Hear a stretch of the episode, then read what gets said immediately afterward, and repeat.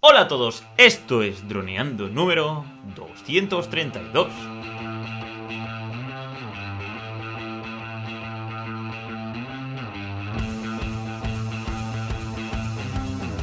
En el programa de hoy vamos a hablar sobre 10 tips para realizar planos cinematográficos con el DJI Air 2S. Pero antes de nada, droneando.info, cursos online para pilotos de drones.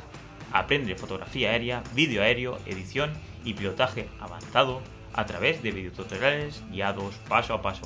Hola droners, hola Cayetano, ¿qué tal? ¿Cómo estás? Hola amigos, bienvenidos otra semana a nuestro podcast, a nuestro Clubhouse. Aquí estamos hablando del DJI Air 2S. Vamos a contar un poco todos estos consejos que nos gusta dar para, para que todos podamos mejorar un poquito con nuestro dron. Eh, ¿Qué te parece, Dani, hasta ahora lo que estás viendo de calidad de imagen de este DJI Air 2S? Pues la verdad que estoy muy contento. Sí que se nota, sí que se nota el 5,4K. Y, y bueno, la verdad que estos 600 gramos están muy bien eh, ¿cómo decirlo? están muy bien conseguidos, ¿no? Es cierto que con el Mini 2 podemos volar pues en ciudad y a 20 metros en, zona de pueblo y tal, pero la verdad que para hacer fotografía, como hemos ido a, los alrededores de las ciudades y tal, eh, es una calidad que nunca había visto. Bueno, sí que había visto con tu Phantom, pero en un dron plegable no, no lo había visto nunca. Entonces, pues eh, estoy impresionado, la verdad con la calidad que tiene este dron. Y aparte, aplicando estos 10 truquitos, mm, es que al final estás creando un contenido audiovisual increíble. Sí, vamos si quieres. Porque, bueno, son 10 consejos que damos, pero son como 10 pasos que si los seguimos todos, eh, pues seguramente te ayuda a mejorar. Evidentemente, al ser un, digamos, un, un, un top, o sea, una lista, pues eh, hay cosas que se tienen que explicar un poquito más, que para eso estamos aquí. Y, hay cosas, me gusta porque como ya tenemos muchos, esto es algo que antes no nos pasaba cuando teníamos pocos vídeos, pues no podíamos hacer referencia, pero ahora como, como tenemos ya muchos vídeos, podemos hacer referencia. Entonces, si decimos filtros ND, en, este vídeo en concreto hoy podemos comentar rápidamente, pero podemos linkearte al vídeo que ya hicimos explicando los filtros ND, y entonces em, está muy bien, porque ya podemos ir referenciando cosas que que te dan más conocimiento. Y, bueno, pues si quieres, Dani, antes de empezar explicamos un poco que la idea es esta, que tenemos ya gente, bueno, gente que nos habla y tal, que tú es cierto que te compras, por ejemplo, el DJI 2S, que es el que está ahora, te lo compras porque tiene esa calidad también por el marketing, porque te están diciendo que es lo mejor, entre ellos nosotros estamos diciendo. Pero claro, si tú te lo compras por el marketing porque tiene el 5,4K, porque por esto y por lo otro, pero si no sabes utilizarlo, si no lo aprovechas, a lo mejor ya no solo es que no están divertidos, sino que puedes frustrarte. Decir, ostras, me he gastado mil y pico euros en este dron, em, se supone que hace maravillas y yo, por lo que sea, pues eh, no estoy utilizando esto bien, no estoy seteando esto bien, esto me está funcionando regular y esto se ve fatal. Entonces, pues es un poco ayudar al que está en ese punto, que todos hemos pasado por ahí, por supuesto, para, por eso, para desencallarlo y para que podamos crecer todos juntos. Así que en ese sentido hemos hecho 10 puntos. Así es, 10 puntos. El primero, modo manual, que es lo que siempre, pues lo más importante al principio, que siempre, como dice Calle, siempre al principio la gente utiliza el automático, pero cuando realmente empieza a utilizar el manual y sabe cómo utilizarlo, pues se nota mucho la calidad. El segundo es filtros ND, el tercero, D-Lock, el cuarto, volar bajo, el quinto, grabar con buena luz, el sexto repetir planos, el séptimo composición, el octavo modo cine, el noveno deja de utilizar previews y el último el storytelling, contando la historia. Así que nada, empezamos. ¿O alguien quiere comentar alguno? ¿O algún otro que, utilice él? O bueno, luego que vayan añadiendo, ¿no? Vale, así que vamos comentando y así pues cada uno que vaya interrumpiéndonos o aportando. Genial. Porque, por ejemplo, el modo manual, que ya sabéis que somos super fans del modo manual, Ahora mismo en la, en la, en la DJI Fly App, en la app que está tanto para el Air 2S como para el, el Mavic Air 2, como para el Mini 2, nos han puesto el modo Pro. Que esto es algo que los que utilizamos el Mini 2 también nos hemos beneficiado de la salida del, del Air 2S. Actualizaron la app para el Air 2S, para darle cabida al Air 2S, pero de paso nos metieron algunas cositas en el, en el, en el apartado del Mini 2. Y este modo Pro, aunque vi un vídeo de, de Post and Fly, Post and Fly Show, seguramente lo conoceréis, Tarsi, eh, Tarsisio, Tarsisio, que es un crack el tío, y, y, criticaba un poco el modo Pro porque dice que con la forma que tiene la interfaz es complicado ajustar, el, por ejemplo, shutter speed, si lo estamos tocando, es complicado ajustarlo a lo que queremos exactamente. Si queremos uno partido 60, por ejemplo, es complicado porque eh, como que estás con el dedo yo no es que sea tan crítico, sí que es cierto que, a veces tienes que pararte un poquito más del tiempo que, te gustaría, pero bueno, hasta, hasta el punto de ser crítico no sé si lo sería, pero sí que es cierto, él recomienda, o bueno, prácticamente pide a DJI, pero bueno, como que en lugar de que estén las barras haya como un, símbolo de más y un símbolo de menos, que es lo que teníamos, por ejemplo, bueno, lo que teníamos siempre con la, saga Mavic 2, por ejemplo, y con eso estamos más, es más exacto. Sí que es cierto que yo a veces eso, he estado más tiempo del que me gustaría dejando el shutter speed como me gusta. Que a veces vas a clicar el shutter speed y le das al balance de blancos o vas al balance de blancos y le das a la resolución. A lo mejor es un tema que está por pulir, pero yo sí que agradezco que nos lo pongan todo ahí abajo, que no haya que entrar en, en, cuatro menús como en el DJI FPV, por ejemplo, para tocar estas cosas que son tan tocables.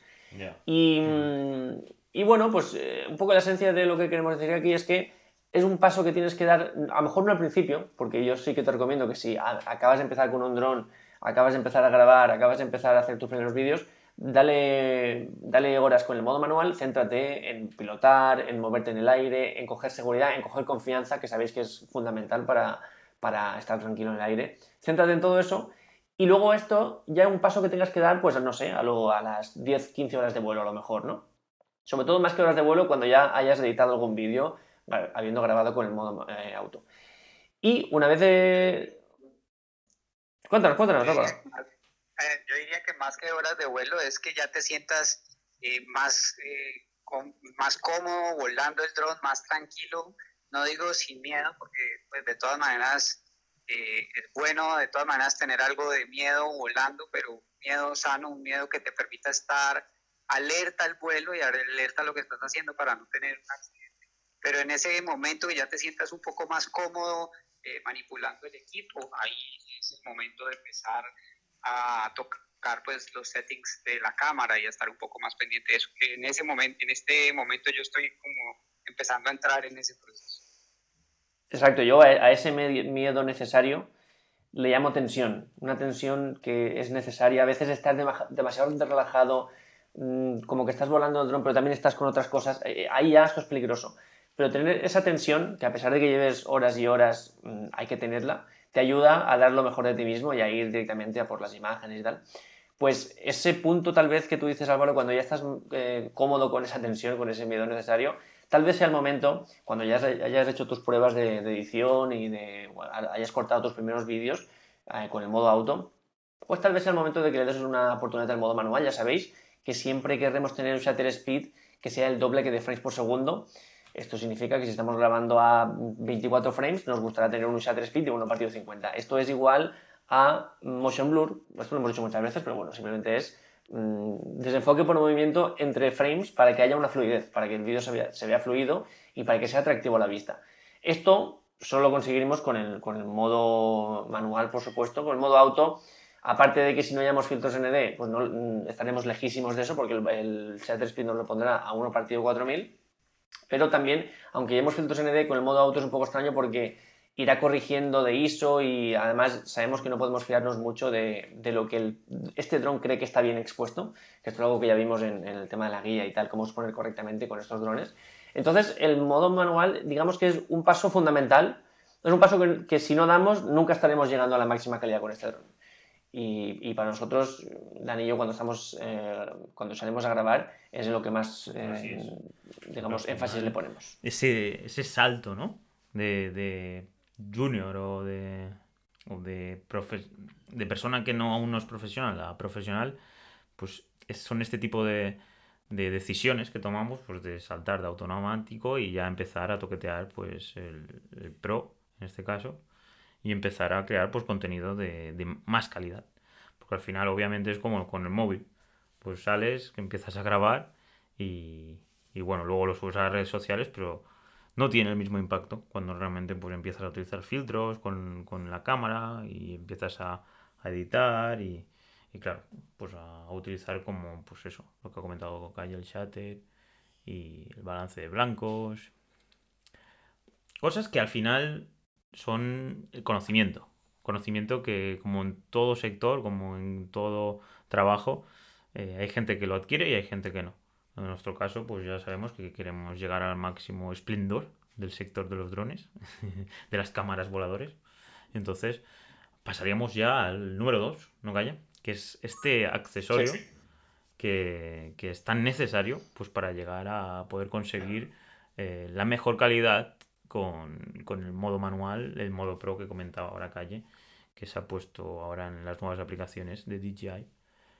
Y bueno, algo que comentar sobre eso que has dicho de, del slide es que seguramente ha sido un problema de, usabilidad por parte de los desarrolladores, bueno, de los diseñadores, mejor dicho, de, la aplicación, porque quiero recordar que antes sí que estaba en la DJI eh, Go 4. Y bueno, es un más y un menos a, a, las, a, las, a los lados del slide, así que tampoco pasaría nada. Porque mucha gente se queja de que tiene los dedos gordos no, no únicamente Post sino también hay otros youtubers que por lo visto pues no, no, llegan a acertar a poner el número que quieren. También han propuesto de poner un, inbox, que es como si fuera un, un text para meter manualmente el número. Y, y, bueno, ya veremos qué tal lo hace DJI, que aunque ya como he comentado antes, suele solucionar los problemas estos muy rápido. Y si hay mucha gente que se queja, seguramente lo harán muy rápido. Así que nada, Pasemos a los filtros ND. Como bien sabéis, la diferencia que ha habido en este dron, en el DJI Air 2S, es que trae por defecto ya el pack de 4. Si queremos podemos adquirir el de 8 eh, ya directamente en la página web de, de DJI. Y hacía bastante tiempo que no traían filtros. Es más, con el FPV ya tuvimos ahí un que no habían pensado ni, cómo adaptarlo bien, ¿no? No habían dejado que otras empresas como Freewell o otras empresas de, filtros tuvieran un buen enganche para, los filtros. Y en este caso, mm, estoy muy contento, la verdad, con el enganche. Es, es bastante, no sé, intuitivo y bastante bueno. Se nota que no se van a caer. Porque, por ejemplo, con el Mini 2 calle, ese a ti no te gusta mucho. A mí, a mí, no me parece tan, tan difícil, pero sí que es cierto de que es, es complejo. Hay veces de que da la sensación de que se vaya a caer. Claro, yo estaba acostumbrado a... Los primeros que tuve yo fueron los del Phantom 4, que eso es una rosca, igual que en las cámaras, que eso no se cae de ninguna forma. Tú lo enroscas como un tornillo y ya se queda perfecto. También en el Mavic 2 Zoom, lo mismo, una buena rosca y tal. Pasamos al Mini 2 y, nos traen un sistema que yo cada vez que lo veo digo, bueno, pues yo monto el filtro y a ver si hay suerte y vuelve cuando aterricemos, porque conforme esto esto, es fácil que, para empezar es fácil ponerlo mal, que es lo que es un poco lo, peor, porque con, eh, por ejemplo, con el Air 2S o con el Phantom 4 eh, Advance, es imposible ponerlo mal, porque es una rosca, es un enganche que hace clac y se queda perfecto. Con el Mini 2 no, no, con el Mini 2 a veces lo ponemos mal, luego te das cuenta cuando ya está en el aire, o peor aún, cuando estás en casa, ya viendo las imágenes, y, bueno, pues no estoy muy contento, pero bueno, es lo, único que han encontrado. Sí, sí, sí, totalmente de acuerdo. Y, eso, lo que comentaba del FPV es que, se sale, se, se, escapa cuando tienes un accidente, pues hemos llegado a perderlo en varias, varias ocasiones, aparte que se han roto los de Freewell.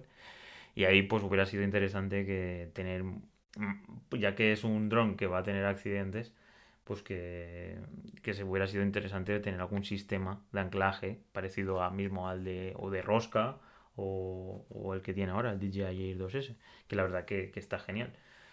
Y, esa es la idea. Eh, luego, respecto a lo que podemos conseguir con, los filtros de, justamente de DJI, pues son cuatro.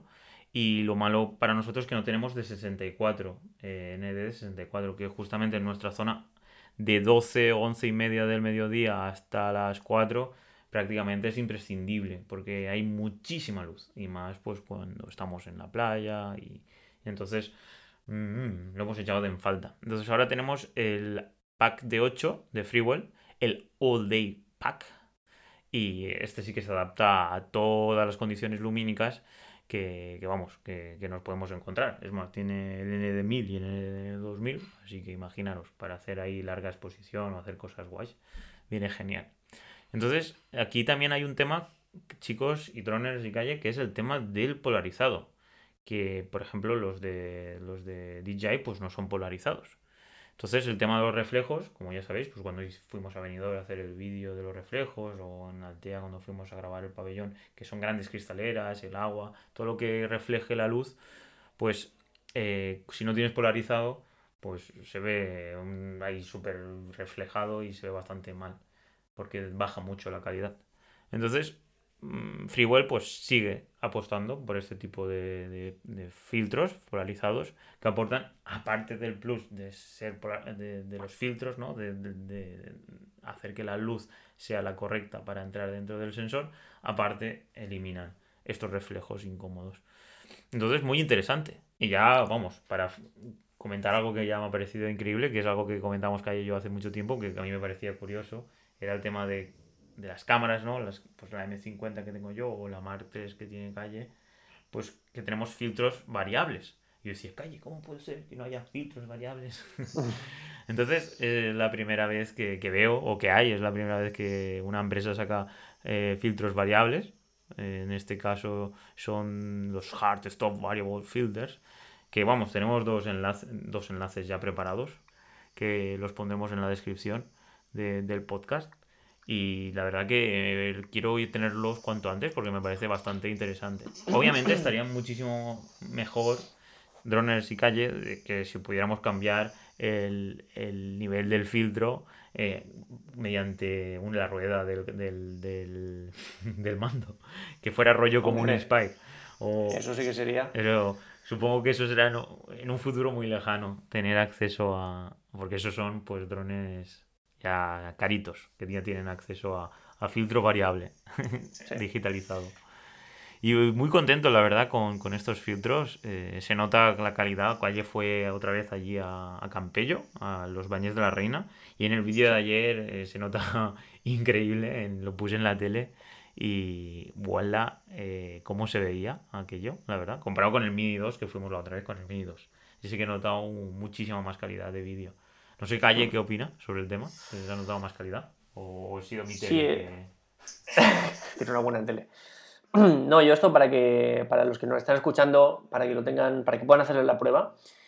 En el vídeo que publicamos, el último que hemos publicado, que es el que estamos grabando hoy en nuestro canal de YouTube, de JTaller 2DS 10 trucos, hay unas imágenes que sale un yacimiento, que es una península que está muy marcada, además que es la península que ya fuimos de aventuras, pues todas esas imágenes están grabadas con filtro eh, polarizado, con los filtros de, Freewell, que además nos lo han enviado otra vez más, pues, muy agradecidos a, Freewell en este, en este, sentido. Y todo lo que está grabado en esa, o sea, cada vez que salga una península o el yacimiento o alguna parte del yacimiento, todo eso es con filtro ND eh, polarizado. Todo lo demás que sale, que no es yacimiento, está grabado con filtro ND normal, porque eh, aún no teníamos los polarizados. El objetivo es eh, testearlos para hacer una comparativa y todo eso, cosa que aún no hemos hecho por falta de tiempo y porque hemos tenido un problema con nuestro, con nuestro pueblo, el ayuntamiento de nuestro pueblo, que Dani me tiene que contar cómo ha quedado, a ver si ha llegado a un acuerdo para que nos dejen volar, porque hemos tenido algún problemilla para volar en nuestro pueblo. Y, bueno, cuando eso esté resuelto, pues ya haremos eh, más pruebas, ya sea en nuestro pueblo o en, en otro, eso nos da igual, y para ver dónde está cada uno. En principio, el problema que tenemos con los de DJI es que han hecho una jugarreta medio, no sé cómo decirlo, porque claro, ellos te venden, te viene el dron con un pack de, de 4, que eso está genial, que el dron venga ya con filtros ND, pero viene hasta ND32. Eso es un poco justo si lo que queremos es sacar la máxima calidad, porque muchas veces cuando hay exceso de luz de mediodía nos da falta ND64.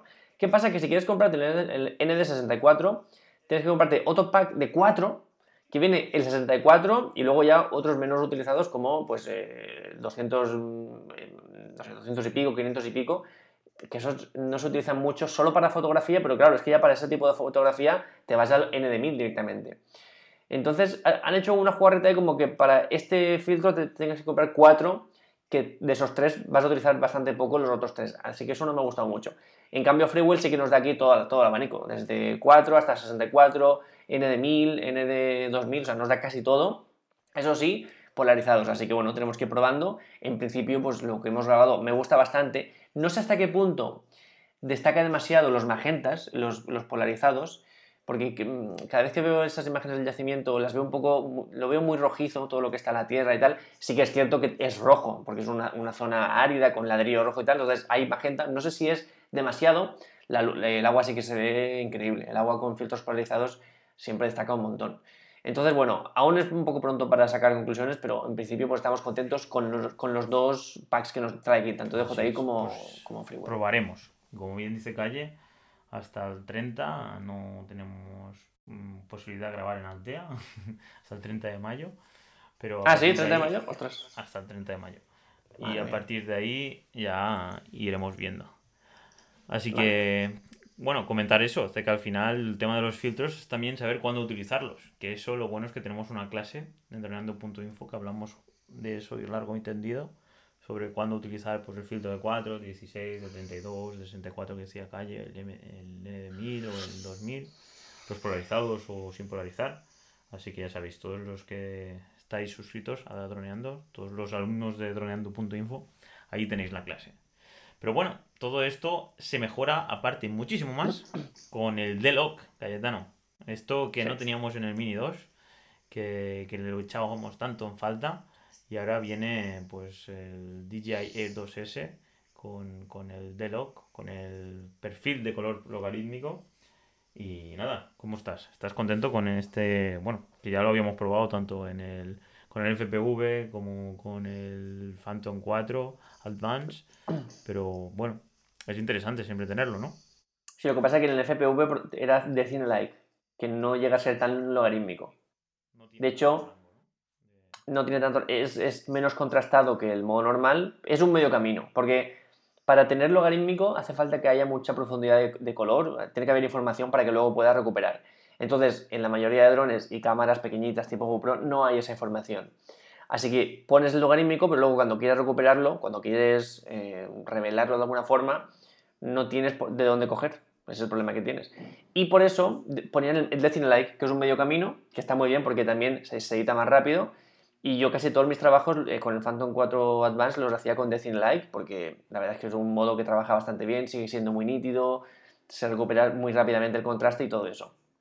¿Qué pasa? Que aquí nos traen el logarítmico que, que no está el Decine Like. Eso es extraño porque no, no está, o sea, no puedes grabar con Decine Like con este dron.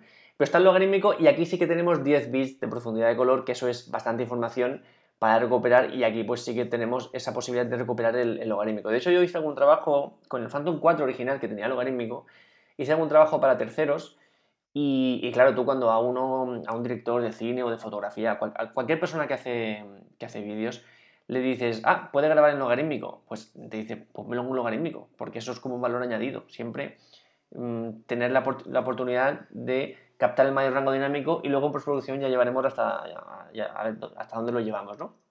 Lo que pasa es que, claro, yo avisaba, pero cuidado que el Phantom 4 sí es logarítmico, pero no tiene mucha calidad. No, pero sí, no, porque es mejor y al final algún trabajo quedó no del todo bien por culpa de utilizar ese logarítmico porque luego no tiene la información suficiente para recuperar. Aquí sí que tenemos la información y bueno, pues lo cierto es que es un logarítmico de bastante calidad. Para ser un dron es de mucha calidad y en determinadas condiciones de poca luz es la única opción si queremos sacar algo de, calidad.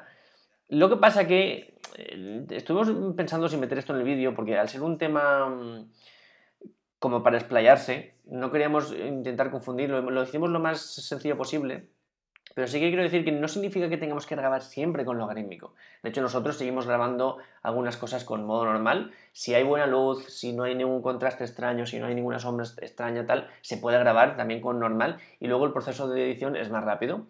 Pero si quieres sacar la máxima, máxima calidad, quieres tener el mayor rango dinámico, quieres tener la mayor libertad en edición, pues este modo logarítmico te da eh, herramientas para poder llegar a esa calidad. Y en principio aún tenemos que seguir haciendo pruebas, lo hemos probado ya de noche, con de atardecer, de mediodía, hemos hecho bastantes pruebas, aún hay que seguir haciendo pruebas, pero yo estoy bastante contento con este modo logarítmico. Y, y, aunque sé que hay, luego hay que postproducirlo, que yo soy el primero que luego lo pongo ahí en el vídeo y digo, madre mía, ahora venga, hacer toda la postproducción, se hace mucho más rápido de lo que, de lo que piensas, de lo que parece, porque además eh, no son planos, no es como, por ejemplo, un, primer plano de una persona que al tener el tono de piel, eso ya te condiciona todo aquí, al ser siempre planos, pues eso, de paisaje y tal, es bastante más rápido. Entonces, sí que es cierto que en determinadas condiciones el logarítmico tiene mayor calidad que, el normal. Dicho esto, el normal graba muy bien también. Graba mejor que otros normales de, otros drones. Sí, la verdad que con el normal también los colores se ven geniales. Pero bueno, es. lo que comentas. Eh, si tenemos este tipo de opciones, pues siempre para, como bien has dicho, por la noche, que tenemos mucha menos luz, pues es mucho más interesante. Cuando le ponemos filtros, pues a lo mejor con el normal, ¿no? Pues a lo mejor si estamos de mediodía, pues también ahí a lo mejor nos interesa menos. Pero ya dependerá también de pues, lo que has comentado, si queramos editar más o editar menos, si queremos más información o menos información. Así que yo creo que, todo esto, dependiendo de la experiencia que tengas y también de lo, lo que quieras tardar luego en editar y tal, pues ya vas decidiendo. Lo importante es tener también opciones, ¿no? Quiere decir, cuando tienes un, una herramienta, cuantas más opciones tengas para tú poder realizar el producto que quieres y tener la libertad total, pues supongo que, que supongo no, que así pues podrás crear un contenido de muchísima más calidad teniendo libertad y es obviamente experiencia. Así que todo esto muy interesante relacionado también con el tema del el hecho de cómo volar, ¿no? Calle, que sería el tema de algo que solemos recomendar mucho, que bueno, esto es más algo de principiante, ¿no? Volar muy alto, que, es algo que, que pues es cualquier piloto de drones que, que empieza, pues lo, primero que le gusta hacer es, es enviarlo allá arriba, pero realmente luego para crear contenido audiovisual de calidad y sobre todo intentar contar una historia, de normal es interesante acercarse a las cosas, ¿no? Esto de aportar ritmo al vídeo e intentar hacer que el engagement, ¿no? que la persona esté dentro de la historia y, no tenga ganas de irse. Por ejemplo, lo que siempre comentamos, ¿no? Calle, del tema de, que va un plano largo y por encima, muy alto, donde prácticamente no se aprecia nada y al final llega el punto de que te aburres, ¿no? Esta idea que no sé si yo, pues al principio la gente pues eso, voy a grabar aquello, que, que, aquel campo, aquel no sé qué, y se van ahí bien alto. Y al final es cierto de que con el Mini 2 es más fácil acercarse a cosas, porque es más pequeño, hace menos ruido. Pero la verdad que estoy súper contento con el DJI Air 2S porque es tan estable. Eso sí que no te... Vamos, pero lo que ya lo he dicho en varias ocasiones, de que parece que vaya en, en raíles, porque está todo el rato rectificando, es súper estable y, vamos, eh, da total seguridad, es súper robusto en el aire. Entonces, eh, con el Follow Me, con infinidad de, nuevas, comparado con el Mini 2, infinidad de, tecnología para, grabar cerca de gente, o en este caso de objetos, hacer eh, pues, todo tipo de, vuelos automatizados. Creo que, es una herramienta increíble para, para esto, para intentar hacer planos lentos, de calidad y cercanos a que muestren pues, los espacios que, tenemos en mente en nuestro guion. Así que vamos, súper contento con este, con este apartado, la verdad, creo que podemos mejorar mucho. Y luego con el 5.4, que aparte nos dejará hacer ahí un zoom y nos, permitirá en, postproducción, pues aparte acercarnos mucho más a los objetos creo que podemos llegar a conseguir pues darle muchísimo ritmo en nuestros vídeos y contar historias, vamos, de dar un salto de calidad respecto a otros drones. Yo si quieres aquí aprovecho para preguntar a los que estamos aquí en la sala cómo suelen grabar ellos en tanto el punto anterior, logarítmico y tal, o de like o normal, y también eso sí, cómo son ellos de volar mucho más alto a, lo máximo que dé o se acercan los objetos, cómo suelen, qué estilo de, vuelo hacéis. Yo lo que os puedo decir de, de, todos los puntos que hemos visto hasta ahora y los siguientes que vamos a ver es que todo subyace, la idea que subyace en todos ellos es la misma, es no te quedes en el modo eh, automático, eh, ve más allá, eh, todos estos tips que estáis dando, todos estos puntos, todo lo que viene a conformar, es un poquito un manual de, estilo de, cómo tenemos que, empezar a utilizar la herramienta que es el DJI Air 2S en este caso, pero lo que nos va a dar un plus de calidad en todos estos vídeos. yo personalmente lo que hago es, pues eso, eh, primero doy un vistazo a los cursos que vosotros tenéis posteados hago un guion de lo que, de lo que quiero probar, lo que quiero hacer y siempre, pues eso, en ese modo anual. Eh, esos pequeños tips que decís, por ejemplo, este último que habéis dicho, muy bueno, de volar bajo, ¿no? porque a veces nos, nos empeñamos en volar súper alto, se pierden detalles, el tema de ir a, eh, a, la hora correcta, la luz, todo, todo lo que estáis diciendo eh, es básico. Eh, son tips súper, súper buenos, súper fáciles de, de, de, hacer y, bueno, y súper recomendables. Así es. Ole. Muchísimas gracias. Bueno, yo también estoy pues, muy, muy de acuerdo con lo que dice José. Eh, y creo que sí, también cuando uno recién empieza, definitivamente pues uno arranca a tomar fotos más o videos eh, más alto, pensando pues en volar más alto, pero sí él tiene mucha más riqueza, eh, aunque también requiere que le hayas cogido más confianza al equipo para acercarte a los objetos. Esto, pues también como dando como la idea que traía y necesitas eh, ya de alguna manera dominar el vuelo para poder tener estos acercamientos más precisos y no existir tener inconvenientes. Sí, además, yo cuando nos planteamos, Dani y yo, hacer este tipo de vídeos, más que pensar en cómo puedo, o sea, más que situarme yo en esa altura ¿no? de, de experto y decir, ¿cómo puedo yo ayudar a la gente? ¿vale? ¿Qué, ¿Qué les puedo decir yo para ayudarles? Más que eso, pienso en Ostras Calle, ¿dónde estabas tú cuando empezaste? ¿Qué es lo que más te hubiera gustado saber en las primeras, eh, ¿no? primeras semanas, meses? Y precisamente, viendo mis primeros trabajos sobre todo, es esto. Es el que, ostras, pues yo cogía el dron, lo levantaba a ciento y pico metros y a grabar ahí. Y al final te das cuenta de que si quieres grabar una, grabar una casa, por ejemplo, y te vas a 120 metros, pues la casa se va a ver pequeñita. No, no, no vas a hacer que la casa eh, se vea grandiosa, sino todo lo contrario. De hecho, en el vídeo que hicimos Dan y yo de, del, bueno, para, el curso de vídeo para inmobiliarias, os puedo decir que a lo mejor el dron mmm, de toda la mañana de grabación no creo que subiera más de 5 metros en, en, toda la mañana. Mm, a lo mejor, si me apuras, incluso menos. No sé si para hacer para si subiría más sería para ver algo del tejado pero por verlo pero en, cuestiones de grabar no subiría más de 5 metros. Y con eso pues estáis viendo la, la, calidad que se saca no y es un poco eso todos los consejos que a mí me hubiera gustado recibir al principio. Y, bueno pues en ese sentido también nos viene el quinto eh, el quinto quinto que tenemos preparado hoy que es grabar con buena luz o tener buena iluminación o darle importancia a la luz porque es, es la clave. Puedes tener el mejor dron del mundo que si la luz que tienes es mala, eh, pues un desastre. Lo mismo con las cámaras. Una, hay algunos youtubers que hacían pruebas, sobre todo cuando es un set aquí, pues por ejemplo como en la, oficina que tenemos, que ya está todo iluminado tal, mm, quitas la cámara y pones un móvil y se ve bien, porque está tan bien iluminado, con el foco de grabación, con el foco de contra, con todo está muy controlado, que pones un móvil y se ve bien también, también impresiona la imagen.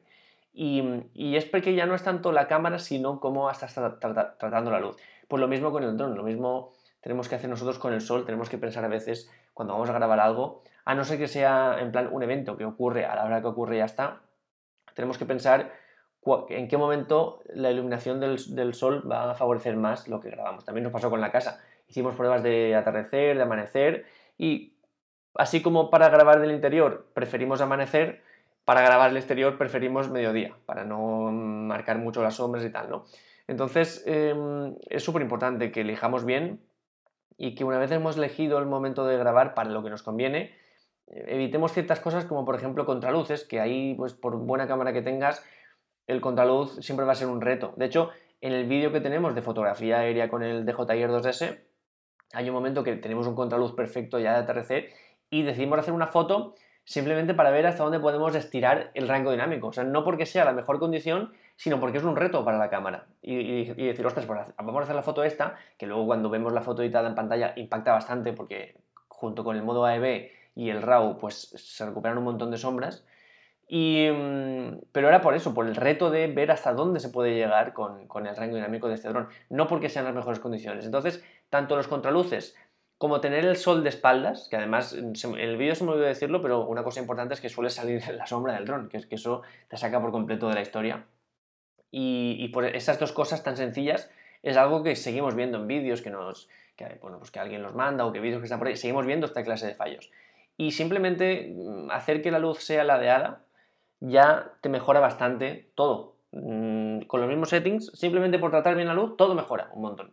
Y, al final, pues nuestro objetivo, ya cuando estás, porque sí que siento que algunos de estos consejos no son para hacerlos el primer día cuando tienes el dron. Muchos de estos son, por ejemplo, grabar en logarítmico. Si aún no eres eh, experimentado editando, pues no grabes en logarítmico porque luego te va a costar mucho y, luego te va a frustrar. Tampoco te pongas a volar bajo al principio porque aún no eh, tienes bien las dimensiones, las distancias, es mejor que te sientas libre y confiado. Pues todo esto son pasos que tenemos que dar tal vez como, como ya en un, camino de evolucionar en el futuro. Esto es lo mismo. Al principio céntrate en, manejar el dron, luego ya, mm, ya verás cómo empiezas a mirar cómo está el sol. Pero cuando lo hagas, todo va a mejorar. Ya con todos los mismos elementos, simplemente tratando bien la luz, ya vas a mejorar. Y ese es un poco pues, el objetivo que, perseguimos con esto. Mejorar, mejorar y mejorar. Así es. Porque al final no solo cuenta tener el dron, ¿no, droners? No solo cuenta ir a dji.com o .es, depende de dónde estéis, comprarlo y ya está. Si no hace falta, pues eso, la luz. Este gran invento, ¿eh? que, hace, que está con nosotros es infinito y que hace posible que podamos ver. Y, esa pequeña trampa, ¿no? Lo que hemos comentado en programas anteriores. Al final es una herramienta. Eh, esos grandes vídeos que vemos de JI, de GI, ¿no?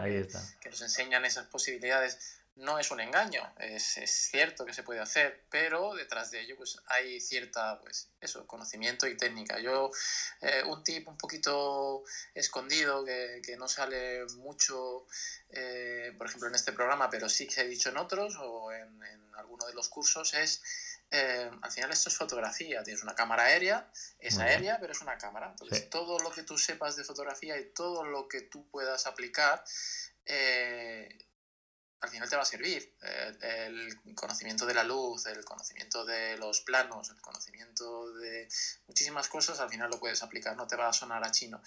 Pero muy bien el tema este de la idea, ¿no? Eh, progresivamente, no nos exijamos más de lo que podemos dar en cada momento. Al final es un camino, como cualquier camino, pues tiene sus, sus paradas, ¿no? Entonces eh, vamos a ir poco a poco con nuestra con, nuestra evolución y, con paciencia.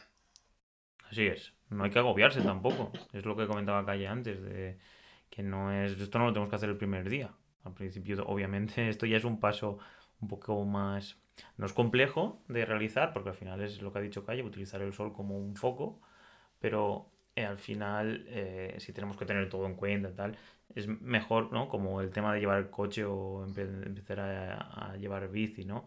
Pues empezar a, pedalear o con una, ir con un coche de, autoescuela y luego cuando ya tengamos soltura pues ya empezar a, ir por autopista y tal, ¿no? Este, esta idea de, ir adquiriendo conocimientos poco a poco. Sí, sí, sí. Bueno, pues si, si esto es como una bicicleta, pues droneando son los ruedines. Así que con, con vosotros. Sí, sí, sí, Bueno, ojalá, ojalá pudiéramos ser rodines y, y a, a, que a que tengamos vuestro camino también, que es lo que más nos gusta. Y, yo creo que al final, yo digo, como son consejos que, que aplicas progresivamente, también vas viendo la progresión tú mismo. De hecho, en temas de, de luz, yo ya era bastante consciente de esto, pero sigue sorprendiéndome cuando veo una imagen detrás de las cámaras en cualquier película, que a lo mejor están grabando una conversación. Estoy pensando, por ejemplo, en una de las últimas películas que es El Irlandés, que está en Netflix, que es de, de, Scorsese. Y hay imágenes, fotografías simplemente, de conversaciones en, en, un salón, que están ahí de, Niro y, Al Pacino. Y tú estás viendo la película y simplemente estás viendo a dos actores conversando. Y dices, bueno, pues no será muy complicado de grabar. Poner dos cámaras, a lo mejor solo con una, y ir haciendo plano contra plano por separado. Y ves la foto y hay una cantidad de focos para hacer la contra, para hacer el perfil del, por el pelo, para hacer la que, la que simula la de la mesita de noche, como 5 o 6 focos con filtros diferentes, con filtros de panel, con, con cono, con todo, para hacer que eso se vea con calidad y que parezca natural. Esto mm, es, pones un móvil y se ve igual de bien, porque está tan bien iluminado que ya pues la cámara simplemente se dedica a, a, grabar, a captar bien el tono de piel y todo eso, pero ya la iluminación lo ha hecho todo. Por eso una de las grandes diferencias entre películas normalitas y, grandes películas, sobre todo en, cuanto a presupuesto, es la iluminación. Es tener unos profesionales, un equipo de profesionales que se dediquen a iluminar todo eh, adecuadamente. Y claro, nosotros no tenemos eso, pero tenemos el sol en, nuestro caso, que es una gran ventaja. Si no tuviéramos el sol, sería un desastre grabar con dron. Entonces, simplemente tenemos que utilizar bien eh, el sol. Así que bueno, tenemos una ventaja en ese sentido. O hasta que podamos tener super eh, bombillas y ponerlas también en el, en, el, en el aire con otros drones. ¿Te imaginas? Hacer como hace eh, Scorsese en la habitación. No sé si eso lo veremos en un futuro. Aunque he estado viendo eh, drones que iluminan para hacer fuegos artificiales. Pero bueno, no son, no son luces muy potentes. Y otra cosita de lo que dice Cayetano, ir entrenando el ojo. Eh, por ejemplo, lo que Cayetano dice en muchas ocasiones, pues en películas, planos, eh, iluminaciones y tal, verlo con otros ojos, ver cómo vosotros lo podéis aplicar, ir entrenando vuestro ojo fotográfico, es importante. Sí, totalmente. ya tenemos la capacidad de poder ir aprendiendo ya del contenido audiovisual que hay, como dice Calle, de directores y películas que tenemos acceso a ellas mediante Netflix. O, y poder verlas infinidad de veces, pararlas, eh, entrar en el making of, infinidad de documentación. Si podemos entrar en el storyboard, ya, si tenemos acceso a algún storyboard de alguna película. Y por ejemplo, ahora me, recuerdo de la serie esta española la Casa de Papel, puede ser. El director eh, compartía como si fuera, no era el storyboard, pero eran partes pequeñas y, te decía dónde estaban los focos, dónde estaba la cámara. Y totalmente de acuerdo con lo que dice José. Si realmente tenemos vista, podemos ir aprendiendo de este tipo de cosas que, vamos, al final son los más punteros en el sector. Son los mejores que cuentan historias.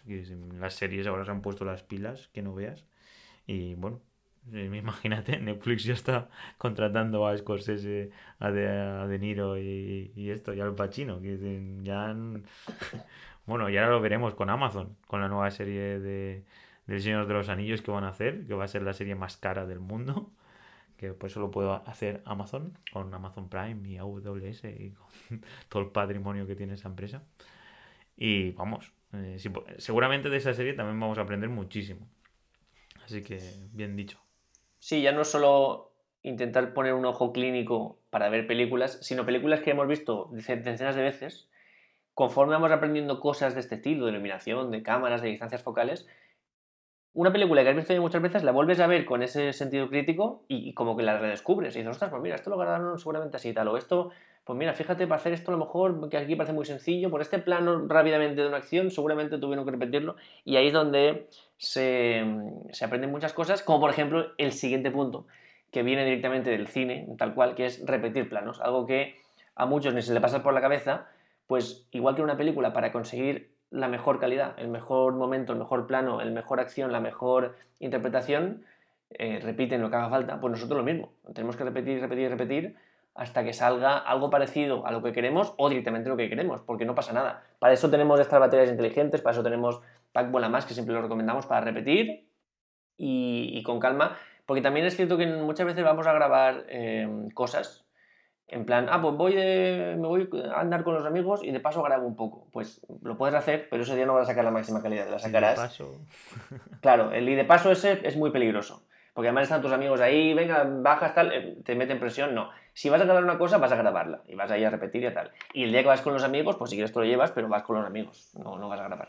Así es. Eso es más, esta anécdota que voy a contar ahora la hemos contado alguna vez, que cuando estuvimos en Granada que quisimos hacer un... ¿Cómo se llama calle? Lo que, lo que hicimos, un...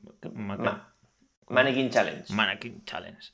Un challenge de estos de TikTok, de Instagram o de la red social de turno. Y claro, nuestros amigos cuando ven nuestros vídeos se creen que eso, vamos, es en directo o algo así. ¿Esto qué es? En directo. Y en aquel momento cuando Calle dio a entender o empezó a grabar en cuatro o cinco veces, pues empezaron ahí a quejarse, ¿esto qué es? ¿Esto qué? Quiero irme ya de aquí y tal. Pero claro, tenías que mantener, aparte, eh, este tipo de challenge es de mantenerte parado sin moverte. Entonces luego si hacías otro plano, pues tenías que tener la misma posición. Y, vamos, fue, fue, un show, la verdad, porque, claro, gente que no está habituada a, este tipo de cosas, pues lo ve como, como ¿qué haces? ¿Esto qué, qué, ¿Por qué tenemos que grabar tantas veces? ¿Con una no sobra? Y, es curioso. Y claro, eso si lo, lo aplicamos a otro tipo de, de, bueno, de experiencias, realmente es que es muy fácil, como decíamos antes, en ir con bici o ir con coche o, o cualquier cosa. Ahora mismo tengo unos vecinos que son pequeños están aprendiendo a ir con bici. Y, y, siempre están en la misma, en la misma calle. Quiero decir, eh, la cuestión es esa, que como aún no tienen experiencia, no paran de tirarse desde la altura y tal. Y no se aburren, porque eso, aparte de que están cogiendo seguridad y tal. Entonces es curioso, como hay cosas que, que, sí que tenemos, ¿cómo puedo decir, decirlo? pues sí que tenemos la curiosidad de seguir repitiéndolo hasta que cogemos más experiencia, como el tema de ir en bici o, o la caligrafía, que lo comenté en el vídeo, ¿no? De, de, hacer mejor caligrafía, aunque yo ese objetivo tampoco lo tuve, eran más mis profesores y la gente de mi alrededor que me decía, ¡ah, qué mal que escribes! Repite la caligrafía hasta que lo hagas bien. Pero es curioso que sí que hay cosas que nos esforzamos en, en repetirlo para llegar al máximo esplendor y en el tema este de, de crear contenido, pues hay veces de que es ahora, ahora, pam, pam, sobre todo ir de viaje también, ¿no? La foto o tal. Ahora, va, como sea, ¿no? La foto esa de, de ir, de vas a comer por ahí y tal. Entonces, es cierto de que, el tener una, una cámara o un, algo que grabe, pues, eh, como sea. Ya, lo importante es que se vea, ¿no? Y claro, esa es la diferencia, ¿no? Entre llenar las redes sociales de, como la época esta de Facebook, no sé si os acordaréis que ahora Facebook ya está muerto, pero hubo una época, sube, sube fotos, cuantas más, mejor, pero da igual la calidad, tú sube, sube, sube, sube, y etiqueta, etiqueta, etiqueta. Y, y entonces era curioso como, como ahora, pues la cuestión no es la cantidad, sino la calidad. Entonces esta es la idea, tenemos que hacer cantidad de repeticiones para seleccionar la calidad. Entonces, es eso, es cambiar un poquito el chip entender de que nuestro objetivo obviamente es, es, en nuestro caso, es crear contenido de calidad y contar historias y, y, que si hacemos esto, pues llegaremos a crear contenido mucho más llamativo y que la gente se quedará a verlo, le dará me gusta y si en algún momento tenemos la posibilidad de monetizar, pues podremos monetizar mucho más caro que otros pues que no, no sigan estos, estos pasos.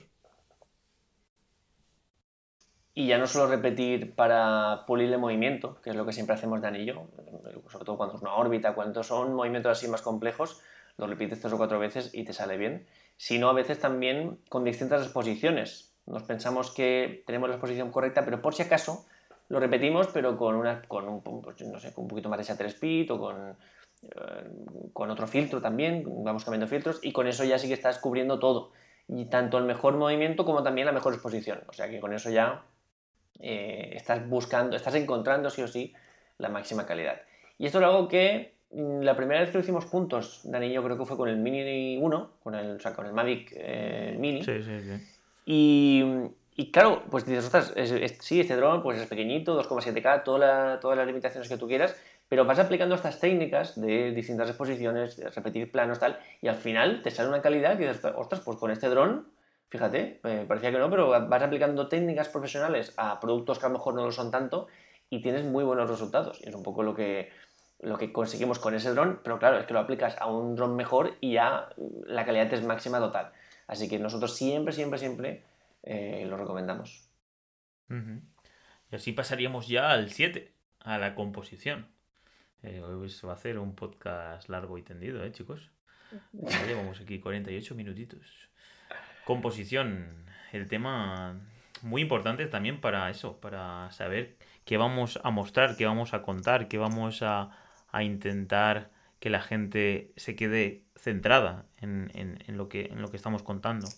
Es algo que, es muy complicado, ¿no, Calle? Es decir, es algo que al principio parece fácil, no, voy a centrarme en esto. Pero realmente el poder hacerlo para que guste para que llame la atención y para que no parezca tan forzado, es complejo. ¿Qué nos puedes decir sobre la composición, Caetano?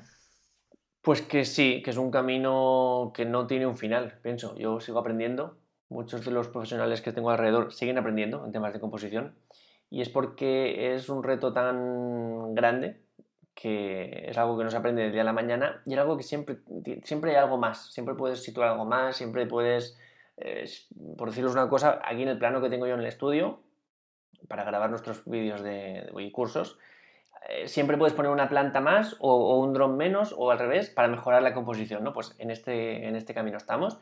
Y, es algo que hacemos muchísimo hincapié, tal vez al principio creo que no hicimos el hincapié que se merecía, sobre todo en un tema cursos. Ahora ya lo estamos haciendo muchísimo porque para mí es la base de todo. Luego ya eh, el color grading y todo lo demás es accesorio, pero esto, si lo conseguimos, que seguramente nos cueste em, mucho afinar bien la posición del dron a la hora de hacer la foto o a la hora de hacer el vídeo, pues si lo conseguimos ya tenemos gran parte del camino hecho y luego todo lo demás es accesorio, ¿no? Y, y pues gran parte de nuestro trabajo como, como gente que hace vídeos que crea películas, tiene que ser esto, eh, componer, utilizar todo lo que nos dan las herramientas tipo, pues ya lo sabéis, eh, pues micro 4 tercios, eh, proporción áurea, la, la cruceta, pues todo eso que nos ayuda a componer, a distribuir los elementos que salen en nuestro frame de forma atractiva, es realmente la clave. Otro concepto más de, de la fotografía, ¿no? Otro otro concepto. Yo recuerdo mucho una anécdota de todo esto de, mi profesor de fotografía cuando íbamos a las exposiciones y, poniéndome la mano en el hombro me decía, mira, eh, los Reyes Magos no existen, ¿no? Con esto te venía a decir que, que detrás de una gran fotografía, que te quedas boquiabierto, pues había mucha técnica detrás. Todos estos puntos que estamos comentando dan a lugar, pues eso, a grandes fotografías, a grandes vídeos. Eh, sobre este supuesto, yo recomendaría un libro de Michael Freeman que se dice El ojo del fotógrafo y aprendes mucho. Aquí yo creo que es, para bajo mi punto de vista, el concepto más complicado. Ese sentido artístico, ¿no? De colocar las cosas en un sitio donde, aparte de las técnicas que ya se conocen para, para ver que el ojo vaya de una dirección a otra, ponerlo un poco tu estilo, ¿no? Poner un poquito ese estilo de fotógrafo estilo, así es. El estilo, qué cosa más importante, sí. Cuando estamos en el Instagram y ves ahí gente que tiene el concepto este de estilo y ves tan marcado, Todo lleva el mismo, eso, la misma esencia, De hecho, el tema de la composición es algo que es muy complicado llegar a un punto en el que digas, ya está, ya está perfecto. Por daros un ejemplo, más allá del libro que también que ha comentado José, descubrí a un fotógrafo eh, hace un año y pico, en un museo además, un, museo que se llama Fotografiska, que está en, Suecia, en Estocolmo, y tenían una exposición de un fotógrafo. Y, yo en un principio dije, uff, no sé, una, exposición entera solo de un fotógrafo, esto es un poco extraño. Pues es un, bueno, un fotógrafo joven, es embajador de Hasselblad, que nosotros ya lo conocemos por el Mavic 2, pero es una marca legendaria de cámaras de fotografías. Las mejores cámaras del mundo son las que van a, la NASA, o sea, las que van al espacio. Eh, tiene un sensor más grande que el full frame, es una cosa como de otro nivel, ¿no? Pues él es embajador de esta cámara y él se, se curra tanto la composición que su ritmo de fotografías es de 12-13 al año. O sea, el tío tarda un mes para hacer una fotografía. Wow. Mm, os podéis imaginar, hace como composiciones distintas para luego juntarlas mete a una persona en una caja para que luego sostenga una bombilla, para que después haya unos árboles, bueno, es una locura. Se llama Eric Johansson, si queréis entrar en su Instagram vais a flipar. Y, y, salí tan, tan flipando de, aquella, de, aquella, de aquel museo, porque además fui con esas expectativas de, bueno, un fotógrafo esto se va a quedar un poco pobre, pues salí tan flipando de que una persona le dedicara tanto tiempo, tanto esfuerzo, simplemente a la planificación, es decir, antes de, apretar el botón del, del shutter, estaba una semana haciendo bocetos eh, para explicarle a su equipo cómo tenía que em, trabajar cada foto. Y, bueno, pues es una locura. Y por supuesto es un nivel que me da hasta vértigo, ¿no? Decir, ostras, eh, te locuras tanto, estoy tan lejos de esto. Pero nosotros esto nos tiene que inspirar un poco para, em, para, para, ponerle énfasis a la composición. Si este tío se le ocurra tanto y le da tanto resultado, nosotros también tenemos que darle importancia a, a este estilo, ¿no?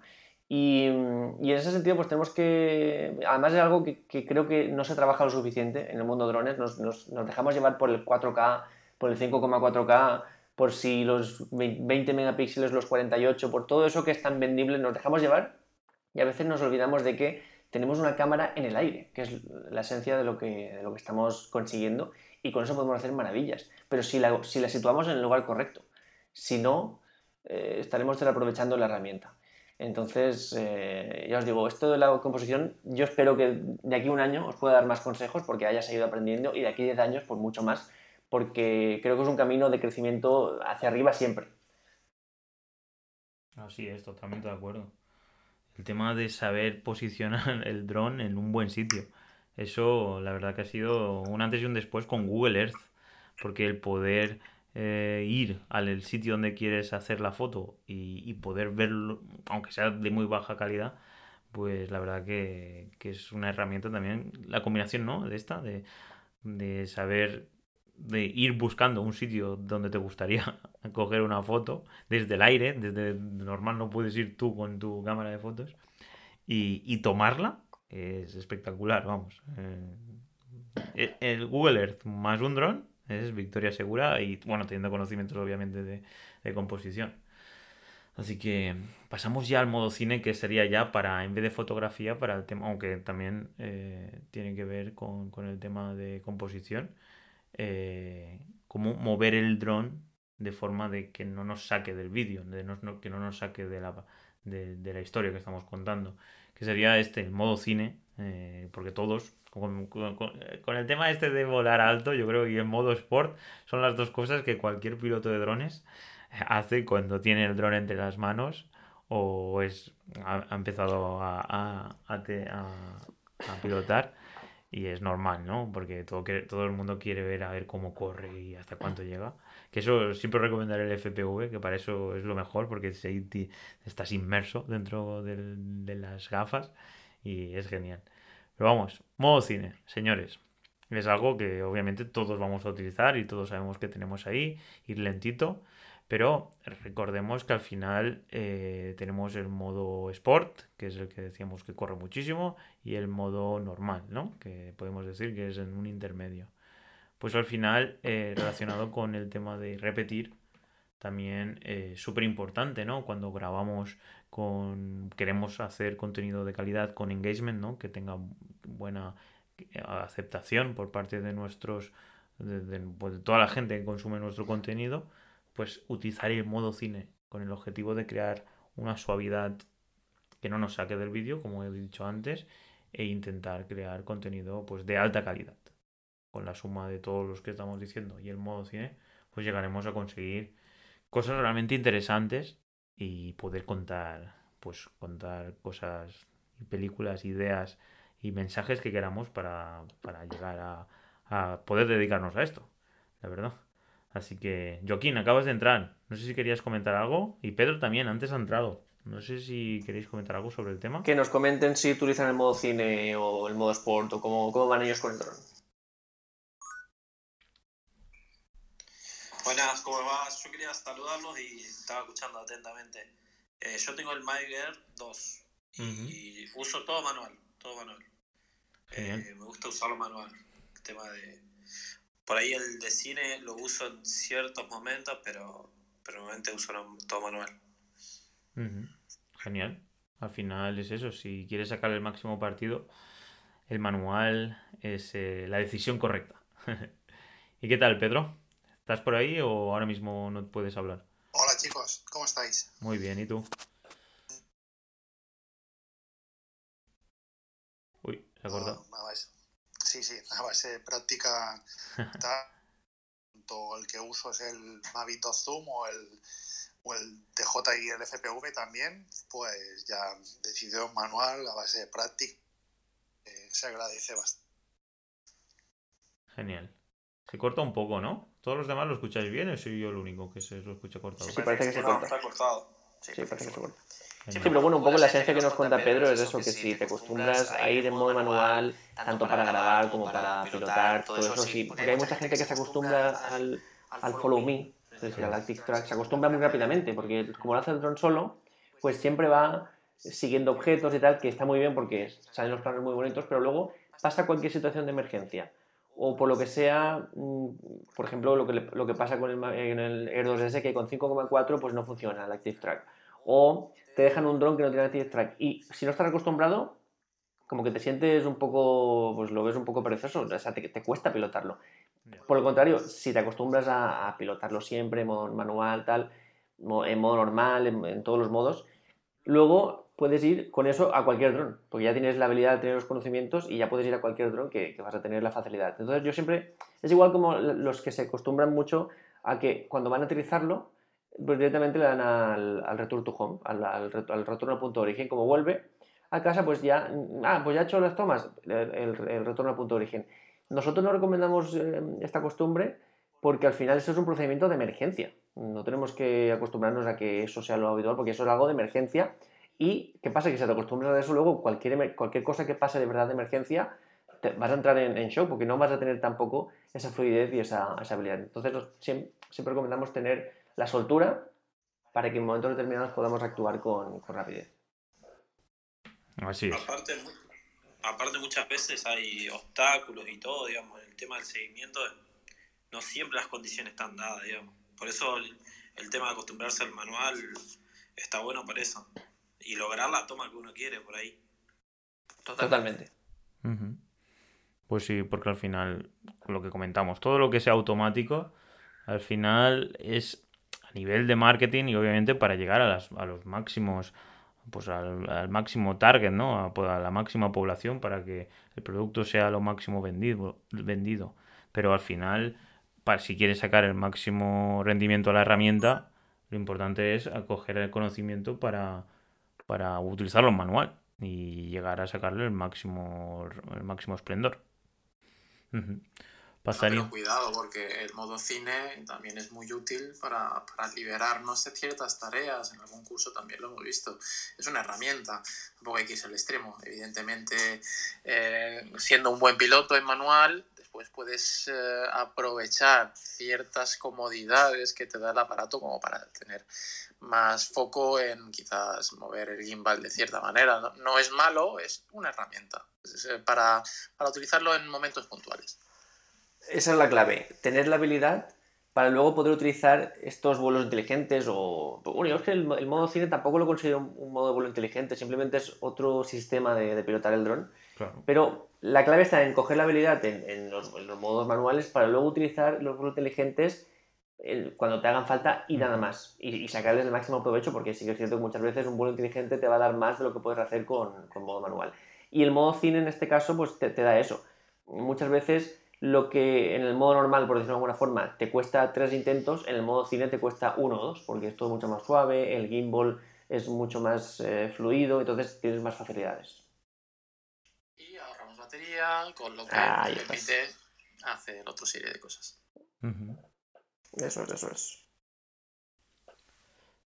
Pues sí, la verdad que todo esto con ahora ya empezamos a editar, que es vamos a crear vídeos increíbles. Porque es eso, algo que ya una vez ya tenemos todos estos pasos, el tema de edición, eh, hay muchísima gente que quiere editar con el móvil, hay mucha gente que veo que dice, no, y esto con el móvil no se puede editar, porque es cierto que hay veces que tener un, ordenador y, tener Adobe Premiere, pues hay mucha gente que, que, no se lo plantea, que se compra pues un Mini 2 y no es consciente pues de que para crear contenido de alta calidad pues le hace falta una herramienta luego para poder editar todo este vídeo y las fotos y tal aunque ahora están haciendo mucho hincapié que con los iPad, nuevos iPad M1, todo esto se va a poder también hacer en iPads, pero la realidad está que hoy, hoy en día sigue siendo el ordenador, tanto un Mac como un Windows, como, bueno, realmente Linux, ahora no sé si, si hay bastante software para editar tanto vídeo como fotografía, pero supongo que sí.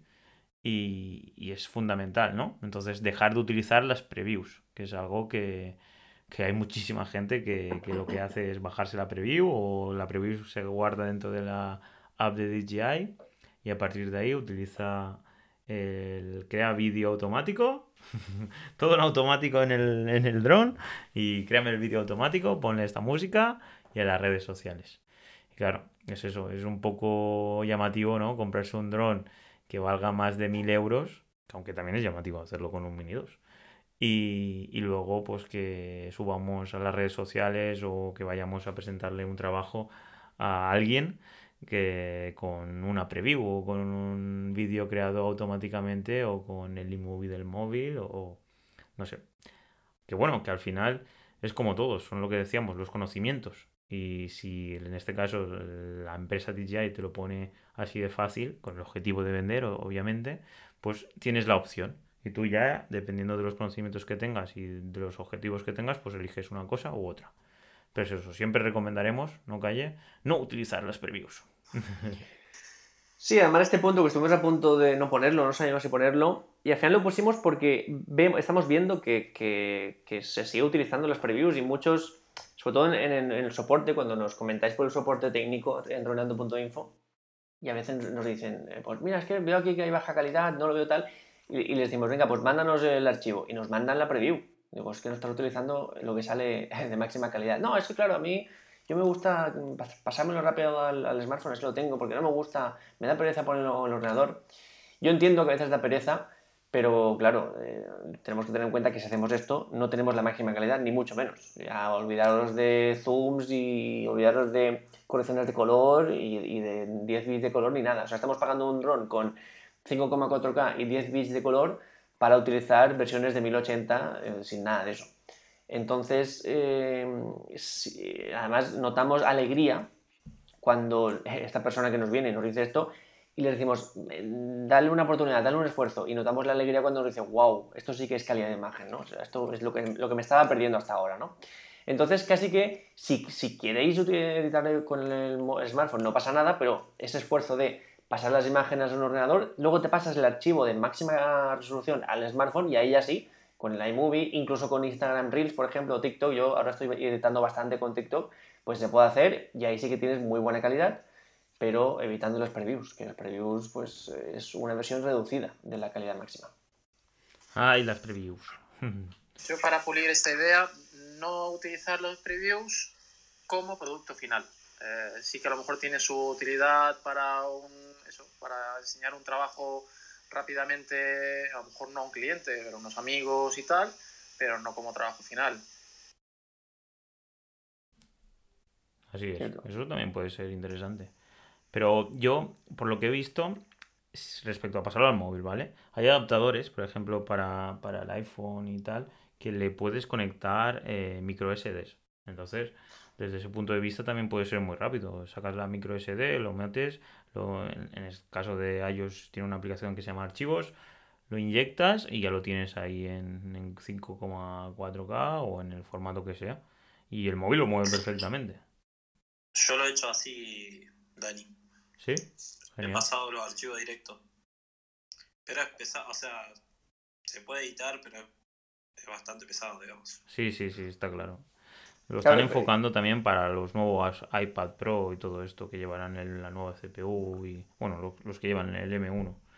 Pero es cierto que, a ver, en el Mini, en el Mavic Mini, puede que, si, grabas a, a 2,7 tal, pero si subes a 5,4, se suele ser pesar los archivos bastante, entonces tienes que, por ejemplo, tener 256 gigas en el dispositivo o algo así. Pero siempre será mucha mejor calidad. ¿A, qué resolución estás, eh, te pasas los archivos, Joaquín, y de qué dron? Yo eh, me paso por ahí, trato de grabar en 1080, 60 o 120, pero es para hacerlo rápido.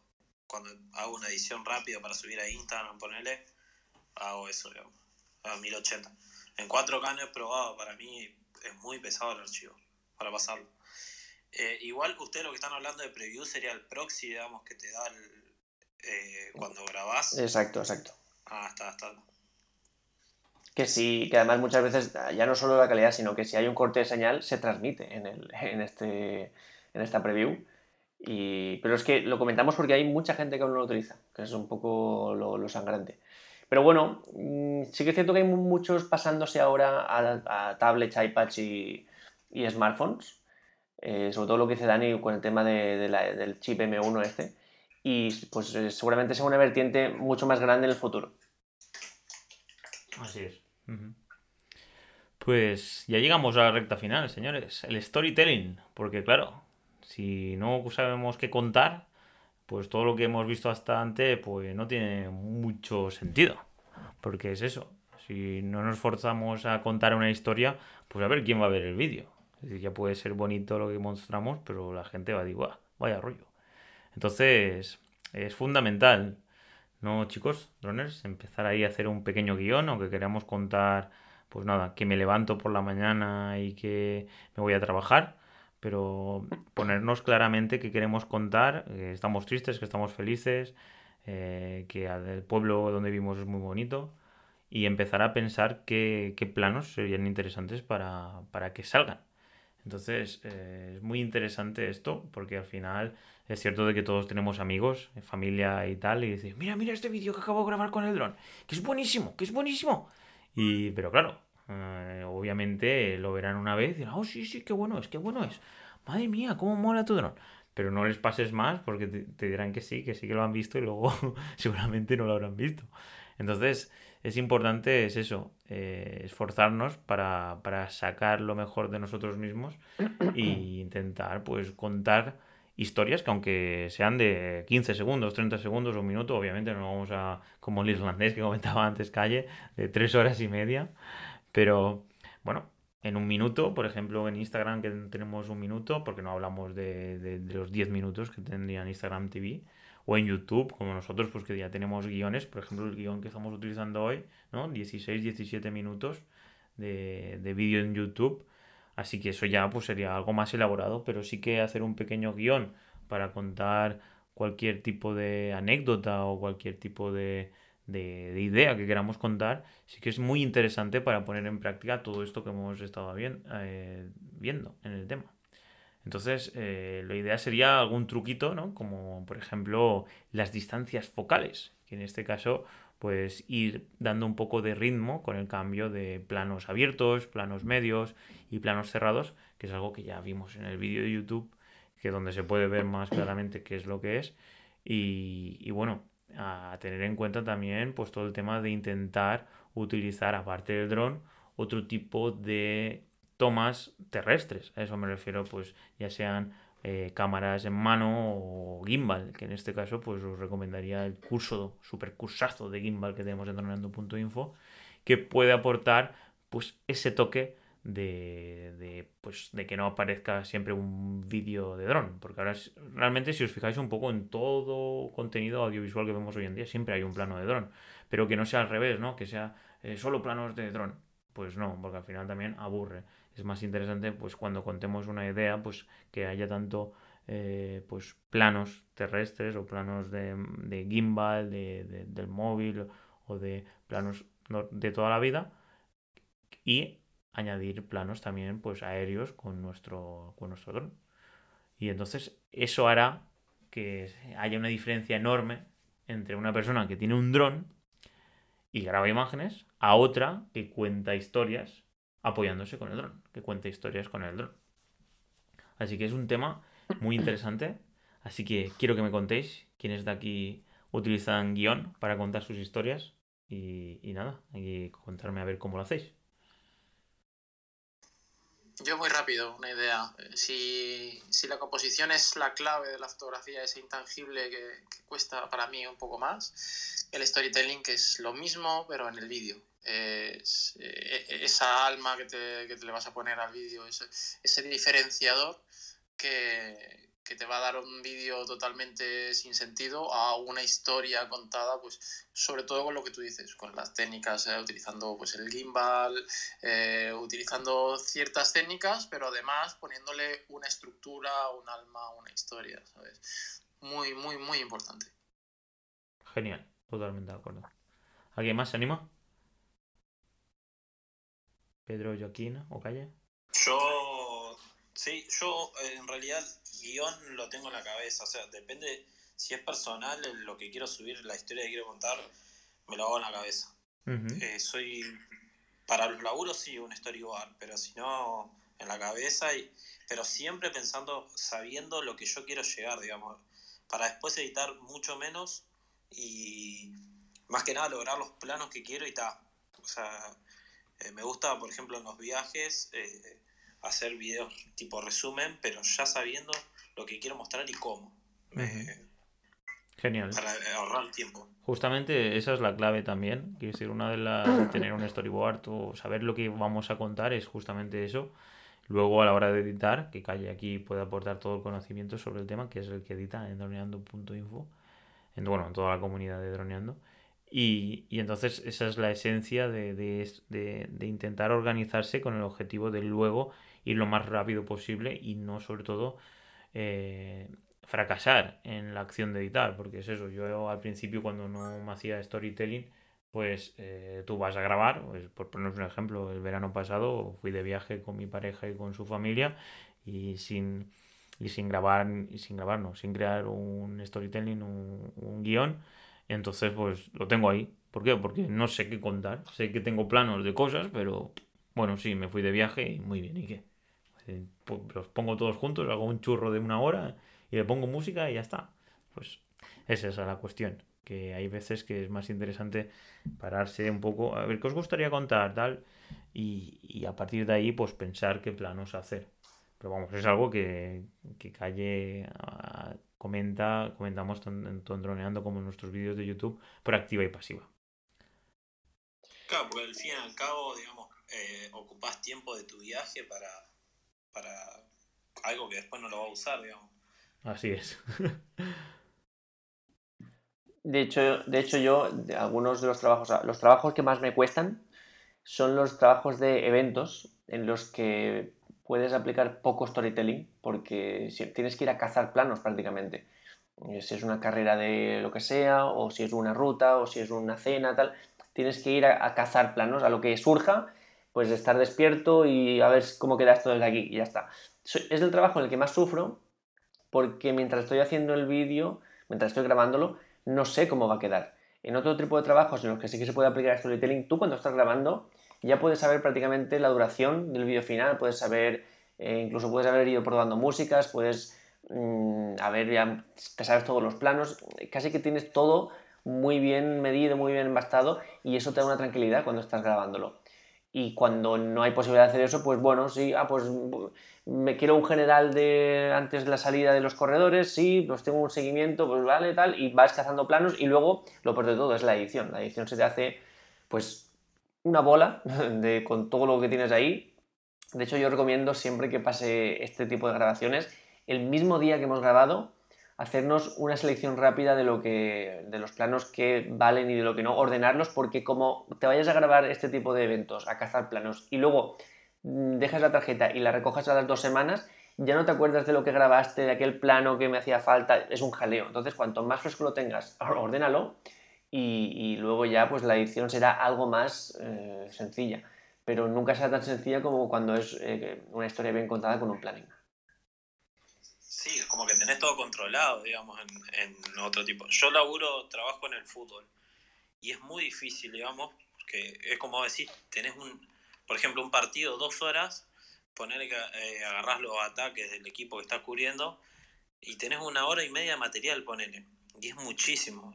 Eh, yo lo que trato en ese sentido y lo que por ahí me, resulta mucho es sí o sí lograr el, inicio del video y el final. O sea, lo que está en el medio es todo, todo material que sale del partido, pero después tratar de siempre tener un inicio y un final para poder eh, contar la historia bien, digamos. Claro. Lograr eso y después lo otro, Ahí puede ser interesante apuntarse el momento, la hora que ha pasado algo emocionante, que es lo que, dice Calle de robar momentos, ¿no? Pues claro, pero eso sería interesante ir con otra persona o tener alguna aplicación para, para poder, pues estoy grabando, este es el momento clave, ¿no? De dos horas de grabación, eh, este es el mejor momento y tener como si fuera, ¿no? Una app que puedas momento tal, momento, este mejor que el anterior, este mejor que el anterior, este mejor que el anterior. Pero claro, si, tienes un momento en primera hora, ¿no? Un momento súper guay, pero en la segunda hora tienes otro momento mejor aún, pues poder... Pero es, que es cierto que es complicado cuando vas a robar, ¿no? A robar planos, que dice calle, eh, y no tienes... Claro, lo, ideal de eso, Dani, es eh, tener, digamos, grabar continuamente. Entonces después cortás, ¿sabes? El tiempo del partido y vas cortando, pero es muy difícil. Yo eh, pongo GoPro, una GoPro, y ahí sí es más fácil, digamos, encontrar el momento. Y si no, la otra es, pero es como decir, como dice Cayetano, es así, llegás y tenés que editar. O sea, hacer los, los primeros cortes, hacerlo medio rápido porque después te olvidas con qué pasó en el partido, digamos. Claro, claro, claro. Sí, sí, Totalmente de acuerdo. si no pasa el tiempo y luego imagínate para enfrentarte a una hora y media o dos horas y media de vídeo de, longaniza. Pues muy bien, señores, pues hasta aquí el podcast de hoy, el Clubhouse. Así que calle, ¿quieres despedirte? El podcast, si quieres, y luego ahora seguimos un ratito más en el Clubhouse. O como quieres. Pues chicos, como siempre, hasta aquí el programa de esta semana. Muchísimas gracias por todo vuestro apoyo vuestras valoraciones de 5 estrellas en iTunes, vuestros me gustas y comentarios en iVoox y por seguirnos en Spotify. Y finalmente, muchísimas gracias por apuntaros a los cursos. Ya sabéis que todos los que estáis apuntados por 10 euros al mes sois los que estáis moviendo todo esto. Sin vosotros esta comunidad no existiría. Así que nos escuchamos el miércoles que viene, como siempre, a las 6.36. Hasta entonces, muy buena semana. Un saludo, droners. Chao, chao.